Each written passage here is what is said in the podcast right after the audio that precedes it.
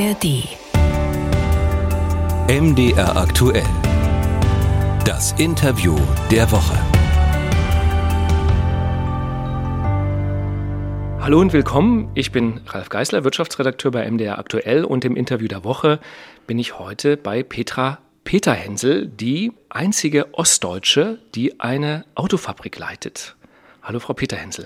Hallo, ich kann ergänzen, ich bin tatsächlich nicht nur die einzige Ostdeutsche, ich bin die einzige in Deutschland.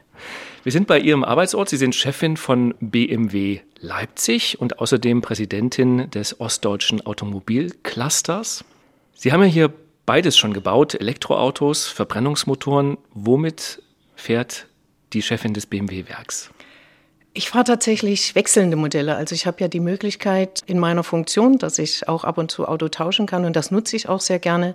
Das heißt, ich versuche unsere komplette Produktpalette auch zu fahren, zu testen. Das ist vom Verbrenner über Plug-in-Hybrid zum elektrischen Fahrzeug. Privat habe ich tatsächlich noch einen kleinen Schatz zu Hause, einen 20-jährigen Z3 Roadster. Da stellt sich natürlich die Frage, was fahren Sie lieber, elektrisch oder Verbrenner? Das kann ich gar nicht sagen. Die, die Autos fahren sich alle fantastisch. Und äh, wie gesagt, ich nutze die Möglichkeit, auch äh, alle zu fahren. Ja, auch um mitreden zu können, wenn mal Fragen sind. Die Bundesregierung hat ja die Förderung zuletzt eingekürzt. Seit 1. September können nur noch Privatpersonen Förderung für Elektroautos bekommen. Wird es den Boom der Elektromobilität aus Ihrer Sicht ausbremsen oder rechnen Sie damit, dass das weiterhin stark wächst? Also ich denke nicht, dass es die Elektromobilität ausbremst. Man sieht, dass es einen kleinen Dip gegeben hat, aber die Zukunft ist elektrisch und die Elektromobilität wird weiter bestehen bleiben. Sie bauen ja jetzt ein neues Modell hier in Leipzig, den Mini Countryman. Den bauen Sie sowohl elektrisch als auch mit Verbrennungsmotoren. Das wirkt für mich immer so ein bisschen so, als könnten Sie sich nicht so richtig entscheiden. Was heißt, wir können uns nicht richtig entscheiden. Wir überlassen die Entscheidung auch unserer Kunden. Also es äh, gibt weiterhin Kunden, die sehr gerne Verbrennungsmotoren fahren. Und es gibt Kunden, die elektrische Motoren bevorzugen oder Elektrik bevorzugen. Deswegen überlassen wir die Entscheidung unserer Kunden und wir werden äh, auch weiterhin, solange die Nachfrage da ist, die Fahrzeuge anbieten. In allen Variationen, in äh, Verbrenner, Plug-in-Hybrid und voll elektrifizierte Fahrzeuge. Ich glaube, es muss auch, um komplett voll elektrisch umstellen zu können, müssen auch die Strukturen geschafft geschaffen werden. Und ich denke, dass da noch ein, ein Weg zu gehen ist. Aber rechnen Sie damit, dass das Elektroauto am Ende die anderen wirklich bis 2035, 2040 ablösen kann? Oder wird es am Ende nicht klappen? Also wird es weiter Verbrenner geben? Ich glaube schon, dass es weiter Verbrenner geben wird. Es gibt ja Regionen in der Welt, die gar nicht dafür ausgestattet sind, äh, komplett auf elektrisch umzustellen. Und da muss es dann andere Alternativen geben. Und ich, es wird ja sehr viel in vielen, bei vielen Automobilherstellern und auch bei uns, bei BMW, geforscht, was da für Möglichkeiten bestehen. Nehmen wir zum Beispiel Wasserstoff. Wir haben eine kleine X5 Wasserstoffflotte bei uns im, im Pilot am Start. Und ich denke, es wird ja eine Varianz an Antrieben geben. Ich hatte es eingangs ja schon gesagt, Sie sind die einzige Ostdeutsche, die ein Autowerk leitet in Deutschland. Wie sind Sie denn in die Automobilwirtschaft gekommen? Als, als Kind, ich war immer interessiert an technischen Sachen und handwerklichen Sachen. Da habe ich sehr, sehr viel von meinen Onkels auch gelernt. Das Handwerkliche von meinen Onkels und das Technische. Ursprünglich wollte ich gar nicht in die Automobilindustrie, wenn ich jetzt mal ehrlich bin. Ich wollte Kindergärtnerin werden. Und um das zu werden, äh, musste man einen Stimmtest machen. Und als ich dann zu diesem Stimmtest gekommen bin, wo man ein Gedicht auch sagen muss und auch ein Lied singen muss, war ich total heißer. Das heißt, ich habe keinen Ton rausbekommen. Ja, und dann wurde die Zeit für die Bewerbung für Ausbildung knapp. Ja, und dann hat mich meine Mutter davon überzeugt, dass es doch wohl eine gute Idee ist, äh, bei Wartburg anzufangen. Sie selber hat bei Wartburg gearbeitet, meine Schwester, drei von meinen Onkels. Und äh, sie hat gesagt, es wäre eine gute Idee und könnte mir eine gute Zukunft bieten. Und sie hatte recht. Also ich hab, bin dann zu Wartburg gegangen und habe ja im September 1982 meine Lehre als Facharbeiter für Qualitätskontrolle angefangen in Eisenach. Ich habe gelesen, dass Ihr Urgroßvater, glaube ich, ja auch schon, also Sie kommen ja eigentlich aus einer Autofamilie, Ihr Urgroßvater war auch schon in diesem Autowerk. Ja, tatsächlich. Das hat äh, mir mein Onkel vor ein paar Jahren gesagt. Wir waren zusammen im Automobilmuseum, haben uns da umgeschaut und äh, dann sagt er, Du Peter, weißt du eigentlich, dass dein Urgroßvater vor 100 Jahren hier bei BMW in Eisenach als Großmeister tätig war? Da habe ich gedacht, cool, schließt sich der Kreis. Ihre Mutter war ja auch in dem Autowerk, ich glaube, Ihre Schwester auch, ne? Ja. War das üblicher in der DDR, dass Frauen Autos gebaut haben, als das vielleicht heute der Fall ist? Also ich kann mich definitiv erinnern, dass ich in, äh, bei Wartburg in meinem Bereich, in dem ich gearbeitet habe, ja, ich glaube genauso viele Kolleginnen gehabt habe, wie ich Kollegen hatte.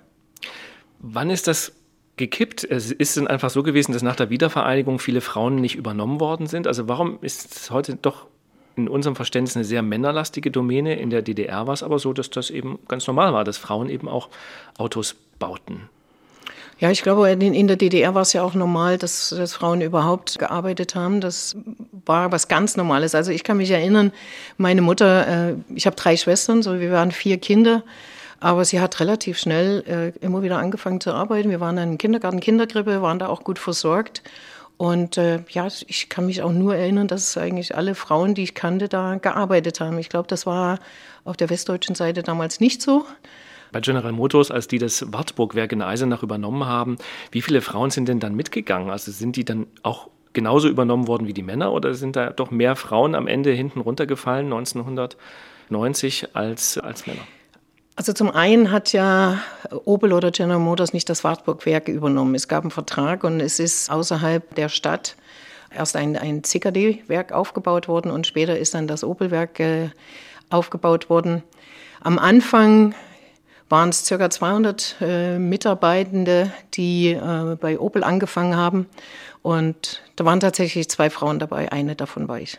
Sie haben dann später für General Motors, wenn ich das richtig weiß, in Russland auch ein Autowerk mal mit aufgebaut. Ist das richtig? Ja, das ist richtig. Ich war insgesamt für Opel und General Motors neun Jahre im Ausland. Ich war drei Jahre in Polen, vier Jahre in Russland und zwei Jahre in Belgien.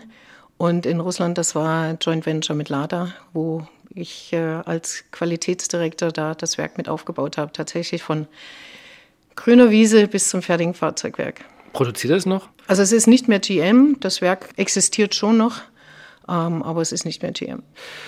Hatten Sie auf Ihrem Weg zur Werksleiterin sowas wie Vorbilder, also Frauen in der Automobilwirtschaft oder Rennfahrerinnen, keine Ahnung, wo Sie sagen, die finde ich toll? Jeder hat Vorbilder. Würde ich jetzt sagen, es war nur eins? Nein, definitiv nicht. Ich bin sehr stark geprägt worden von, vom familiären Umfeld, also von meiner Mutter, die äh, wirklich Herausforderungen angenommen hat, immer gerne angenommen hat äh, und ja, sich eingesetzt hat. Da habe ich sehr, sehr viel gelernt von ihr, das Technische und Handwerkliche von meinen Onkels. Und nachdem ich dann bei Opel angefangen habe, äh, dann lernt man viele Menschen kennen und ich habe von vielen Führungskräften, die ich kennengelernt habe, habe ich mir Dinge abgeschaut, wo ich gesagt habe, genau so möchte ich es auch machen. Und was ich natürlich auch mache, ich, wie gesagt, es gibt nicht ein Vorbild, aber ich lese auch ganz gerne Biografien, zum Beispiel die von Katharina Witt oder auch von Michelle Obama. Und da kann man auch sehr, sehr viel mitnehmen. Ich meine, an negativen Beispielen lernt man auch, wie man es nicht machen sollte. Ähm. Wer ist das negative Beispiel?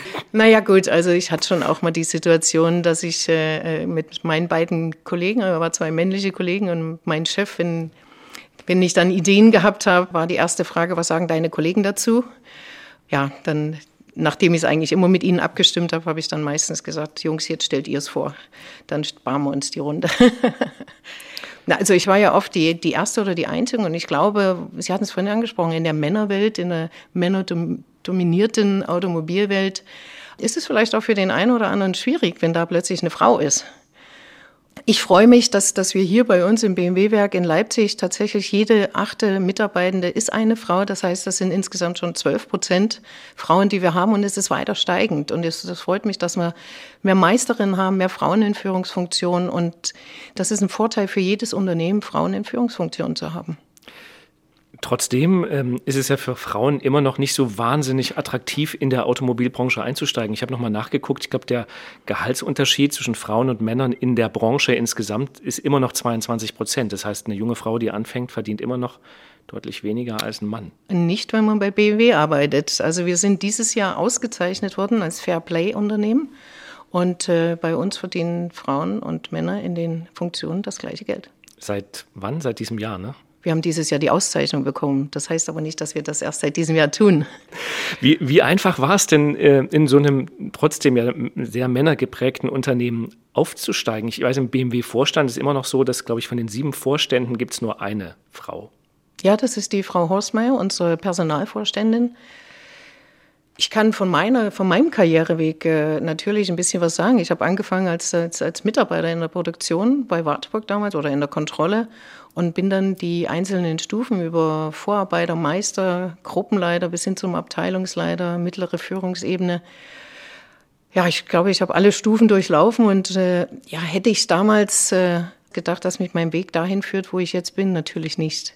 Aber ich habe auf dem Weg gemerkt, dass äh, ich mehr machen möchte und mehr machen kann. Und das habe ich getan. Das heißt, ich habe oft äh, Chancen genutzt, die mir geboten wurden. Vielleicht war ich auch das eine oder andere Mal zum richtigen Zeitpunkt am richtigen Ort. Aber ich glaube, wenn man die Chancen, die man geboten bekommt, nutzt und äh, selber auch möchte. Und für mich war es klar, ich möchte Führungsfunktionen übernehmen. Ich möchte was bewegen. Ich möchte was ja, was, was machen, was entwickeln. Ich möchte am Ende sehen, was ich getan habe. Und äh, es war sicherlich nicht immer ein einfacher Weg. Ich habe auch Erfahrungen gemacht, wo ich gesagt habe, boah, die hätte ich mir jetzt echt sparen können. Am Ende sage ich, wenn ich sie nicht gemacht hätte, wäre ich vielleicht jetzt auch nicht da, wo ich, wo ich bin. Also schwierig, auch schwierige Situationen bringen einen weiter und äh, man entwickelt sich mit, jedem, mit jeder neuen Aufgabe. Das Auto ist ja per se eine sehr männliche Entwicklung. Und ich habe mich gefragt, sehe das Auto heute anders aus, wenn über all die Jahrzehnte, die es entwickelt worden ist, mehr Frauen daran mitgebaut hätten? Ähm, ich weiß nicht, sieht man an den Autos, ob es ein männliches oder ein weibliches Auto ist? Ich glaube es jetzt nicht. Ich weiß nicht. Wir haben tatsächlich bei uns im Design auch sehr, sehr viele Frauen, speziell wenn es um, um die Innenausstattung geht, ob es um die Farbe geht oder auch das Design im, im Innenraum. Ich glaube, jeder kennt den M3 und M4, die sind tatsächlich von einer Frau entwickelt worden. Schauen wir mal auf den Mini Countryman, den wir jetzt hier in Leipzig bauen. Die Markenchefin, also für Mini, ist eine, ist eine Frau. Wir haben eine weibliche Projektleiterin, dann ich als Werkleiterin. Ich glaube, mehr Frauenpower geht gar nicht. Okay, und der Mini habe ich gelernt, der ist ja meistens bunt oder oft bunt. Unten steht bei Ihnen einer, ne? der ist so rot-blau. Schöne Farbe, ja. Frauen mögen es bunter wahrscheinlich als Männer. Ah, das, äh, ich glaube, der Mini wird auch von sehr, sehr vielen Männern so geschätzt, wie er ist. Was haben Sie denn hier in dem Leipziger Werk noch vor? Sie wollen ja noch mal erweitern, noch ausbauen. Was ist da genau geplant? Also wir sind seit äh, einiger Zeit, schon seit äh, mehreren Jahren jetzt im Ausbau auf ja, Kapazitätserhöhung bis auf 350.000 Einheiten pro Jahr. Ja, auch der Mini-Countryman spielt da natürlich eine Rolle, wenn man ein zusätzliches Modell bekommt, die Kapazitäten zu schaffen. Auch die E-Mobilität hier am Standort bauen wir weiter aus. 2013 haben wir als äh, Pioniere den i3 und dann den i8 hier im Werk gebaut. Und mit dem Auslauf vom i3 haben wir angefangen, die E-Komponentenfertigung hier im Werk aufzubauen und die bauen wir auch weiter aus. Die werden wir weiterhin so ausbauen, dass wir dann im nächsten Jahr, wenn der Mini Countryman als voll elektrifiziertes Fahrzeug kommt, dann auch die Batterien komplett hier bei uns im Werk produzieren. Wie steht denn aus Ihrer Sicht die ostdeutsche Automobilwirtschaft auch im internationalen Vergleich da? Also ich sehe das schon sehr stark. Ich meine, wir haben die Mitglieder im äh, Automobilcluster Ostdeutschland, äh, VW, Mercedes, Porsche und BMW. Wir sind, ich glaube schon, dass wir eine starke Gemeinschaft hier im, im Osten auch sind und stabil dastehen, ja. Wie groß ist Ihre Sorge vor, ich sag mal, billigen Elektroautos aus Asien? Die können das ja auch.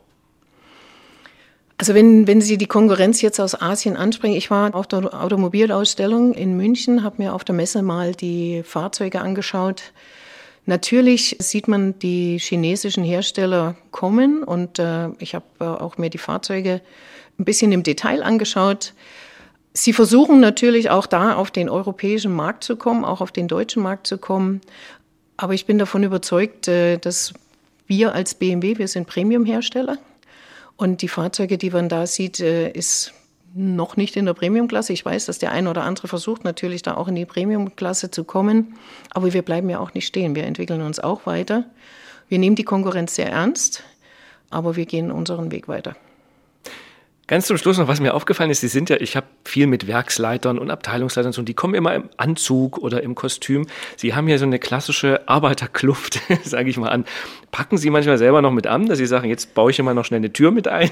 Oder ähm, warum haben Sie sich sozusagen entschieden, ich trage das, was die Arbeiter am Band auch tragen?